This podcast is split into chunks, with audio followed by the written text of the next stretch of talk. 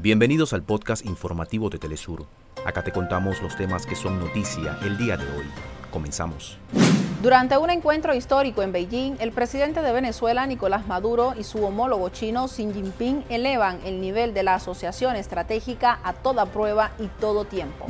Trabajadores del sector público peruano se movilizan a nivel nacional para exigir al gobierno mejores condiciones de trabajo y cese de la discriminación laboral.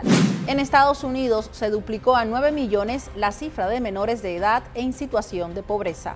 La ecuatoriana Angie Palacios se alzó con tres medallas en el Campeonato Mundial de Levantamiento de Pesas.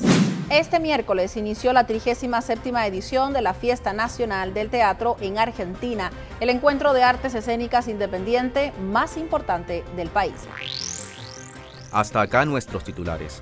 Para más información recuerda que puedes ingresar a www.telesurtv.net.